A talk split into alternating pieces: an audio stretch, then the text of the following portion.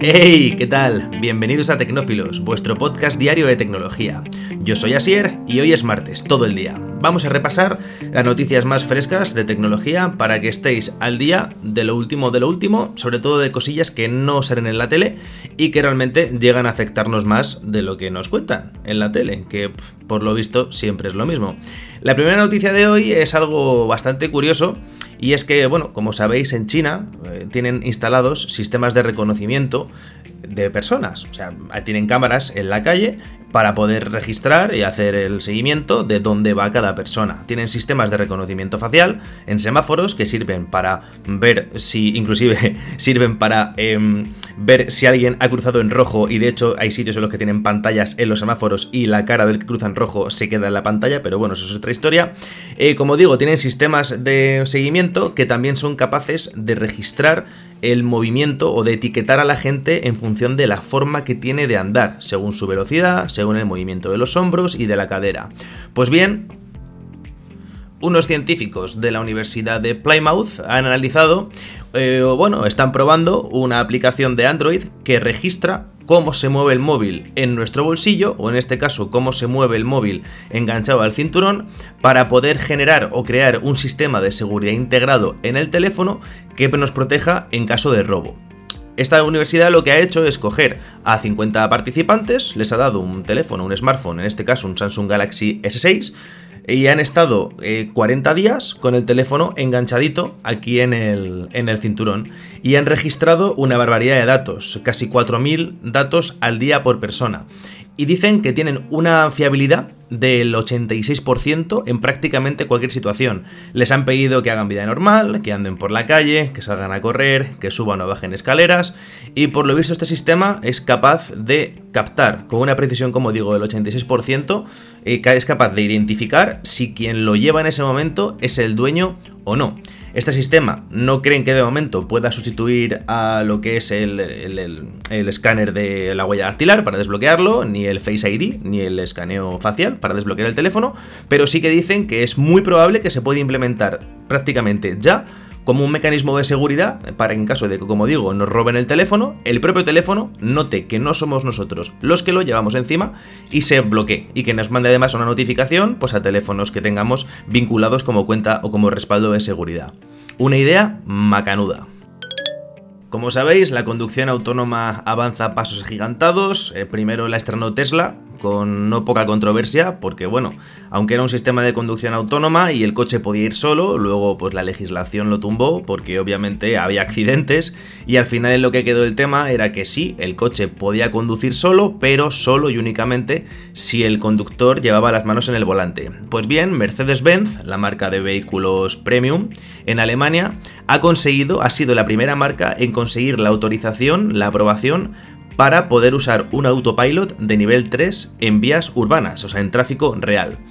Es un sistema que dicen que solo se va a poder utilizar en vías geolocalizadas, en ciertas vías con acceso restringido, o sea, no va a funcionar en toda la red de carreteras, pero que en estas vías el conductor sí que va a poder activar el sistema, que va a funcionar hasta 60 km por hora, así que imagino que no valdrá ni en autopista ni en autovía, será un sistema que estará pensado, pues, yo que sé, para carreteras de baja velocidad o para ciudad.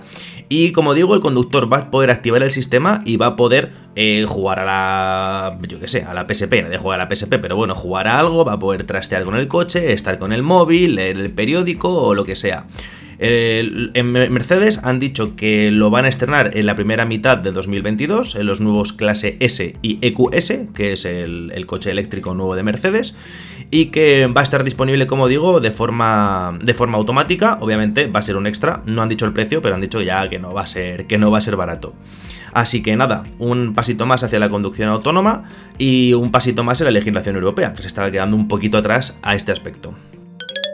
Matrix, esa preciosa película de principios de este siglo, salió en 2001, en la cual pues, nos contaban la historia de una persona, de un programador, eh, que se, bueno, se, le conoce como señor Anderson, o eso decía el agente Smith, eh, les le metían en un mundo virtual llamado Matrix, que realmente era como un videojuego, realmente. Pues bueno, la nueva película de Matrix, Matrix Resurrections, sale el día 22 de diciembre, faltan 9 días, 8 mañana martes, todo el día. Y para darle un poquitín más de hype, eh, ha sacado, han sacado una especie de demo técnica, ¿vale? En el Unreal Engine 5. El Unreal Engine 5 es un motor gráfico de última generación que tiene una capacidad brutal de hacer que las cosas eh, parezcan reales. Pues bien, han sacado lo que parecía un tráiler, yo me metí en YouTube, me salió la, notificación, lo pinché y me parecía que era como el tráiler, un tráiler adicional o paralelo de la película.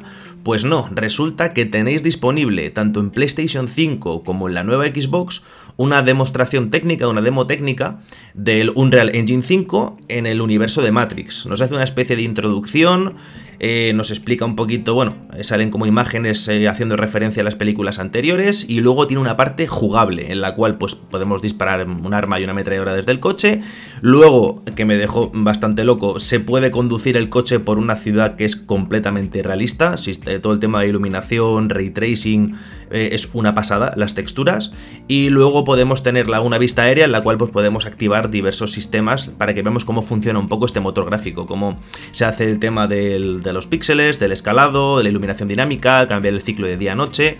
Es impresionante, por favor, echarle un vistazo. Si tenéis una Play 5 o una Xbox nueva, eh, bajaroslo y probarlo, porque es alucinante como en 20 años realmente hemos conseguido que una consola sea capaz de ejecutar en tiempo real los gráficos de, esta demostración técnica son mejores que las imágenes hechas por ordenador en la película del 2001 y esas películas y esas imágenes, perdón, como sabéis, eh, tardaban a lo mejor una semana en renderizarse. Una escena a lo mejor de 15 segundos requería tal, tal, tal potencia gráfica que necesitaba una semana renderizando. Pues ahora podéis disfrutarlo en tiempo real en casa y daros un paseíto por ese mundo virtual. Recomendado 100%.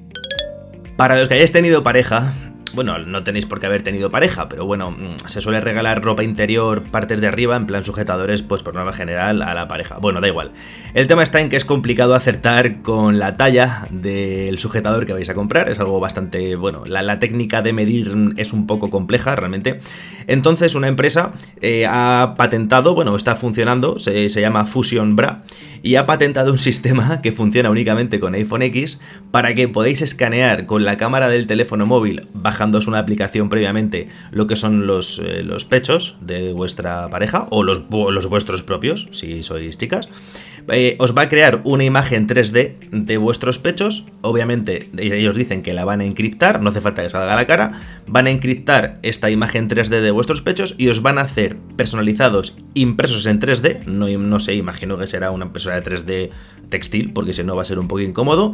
Un sujetador con la forma perfecta y la forma exacta de vuestros pechos eh, o de los pechos de vuestra pareja. Eh, así que nada, os dejo el enlace en la descripción para que lo veáis. La aplicación se llama Breast ID. Así que nada, echarle un vistazo porque, bueno, es una idea bastante buena. Si sois clientes de Amazon y tenéis un Amazon Alexa en casa, sabréis que, bueno, el propio asistente nos puede avisar cuándo van a repartir el paquete que hemos pedido y qué hay dentro del paquete. Si habéis pedido regalos para Navidad y vivís con vuestra pareja o vuestra pareja mm, le gusta hablar con Alexa, os voy a echar una manita. Y es que, em, de hecho, no sé si sabéis que se le puede preguntar a Alexa qué hay dentro del paquete que llega, imagínate, mañana. Y bueno, no hace falta que se lo preguntemos. De hecho, si imaginaos que estáis viendo la tele con vuestra novia que no vive con vosotros, o sí, y Alexa dice, mañana llega a casa el paquete con, yo qué sé, un pintalabios adiós el regalo de Navidad. Pues bien, que sepáis, esto a mí me, va a salvar la vida realmente, que sepáis que se puede desactivar este tipo de alertas mediante la aplicación de Alexa. Es bastante sencillo, hay que entrar en configuración, notificaciones y en compras en Amazon hay, que, hay una pestañita en la que se puede marcar eh, incluir los productos que pueden ser regalos, ¿vale? Amazon tiene catalogados o digamos engloba productos que pueden ser regalos, como yo que sé, videoconsolas, eh, X, cosas que pues, la gente no compra todos los días. Obviamente, pues el limpia cristales, la vajilla, eso no está incluido. Entonces, eh, yo os recomiendo que marquéis o desmarquéis la, pestañita esta para que no os fastidie el regalo de Navidad, porque a mí me pilla viendo la tele y te dice, pues mañana llega esto, y adiós, ¿sabes? Ya puedes ir buscando otra cosa o un regalo mm, en plan, no sé, flores para compensar un poquito. Volvemos a otra noticia relacionada con, con, el reconocimiento facial. La tenía que haber contado la segunda, pero bueno, se me ha ido un poquito. Y es que están probando en Estados Unidos eh, una tecnología que permite embarcar, facturar en los aeropuertos sin enseñar ningún tipo de documento, simplemente con reconocimiento facial. Una compañía aérea de Estados Unidos, en concreto Delta Airlines, eh, está en pruebas, permitiendo, como digo, facturar el equipaje, pasar el control de seguridad y embarcar sin ni siquiera tener que enseñar la tarjeta de embarque o el DNI, en este caso, el documento de identidad. Dicen que ha mejorado el tiempo de embarque en un 50%, que llegan a embarcar 400 personas en 20 minutos, con lo cual va a ahorrar un tiempo bastante importante en cuanto al tiempo de, eso, de espera, en la broma. Eh, siempre estarán los típicos que se ponen de pie una hora antes haciendo cola cuando realmente pues eh, va a embarcar todo el mundo, pero bueno, entraremos todos un poquito más rápido y nos ahorraremos el estar esperando ahí pues, no sé, media horita a que las señoras del, del mostrador se decidan a comprobar si eres tú. No, sí, no, sí, no, ¿sabes? Eso, lo típico ha salido a la venta el Fairphone 4. Fairphone de Fair, de justo, y phone de teléfono 4. Es un teléfono que va en contra de, lo establecido en cuanto a, reparabilidad, en cuanto a tecnología y en cuanto a, yo qué sé, pues a todo lo contrario a lo que hace Apple, básicamente. Te compras un iPhone nuevo y es prácticamente imposible repararlo tú mismo. Si despegas la pantalla la vas a romper, no se puede reparar el cristal trasero, tienes que cambiar prácticamente todo el chasis, se te rompe la cámara y suerte, te va a tocar comprar una placa base seguramente porque vaya vinculada la cámara a la placa base base, pues este Fairphone 4 lo tenéis a la venta a partir de 579 euros en la página oficial, depende del almacenamiento, de la capacidad y demás, pues el precio puede llegar hasta los 800 euros.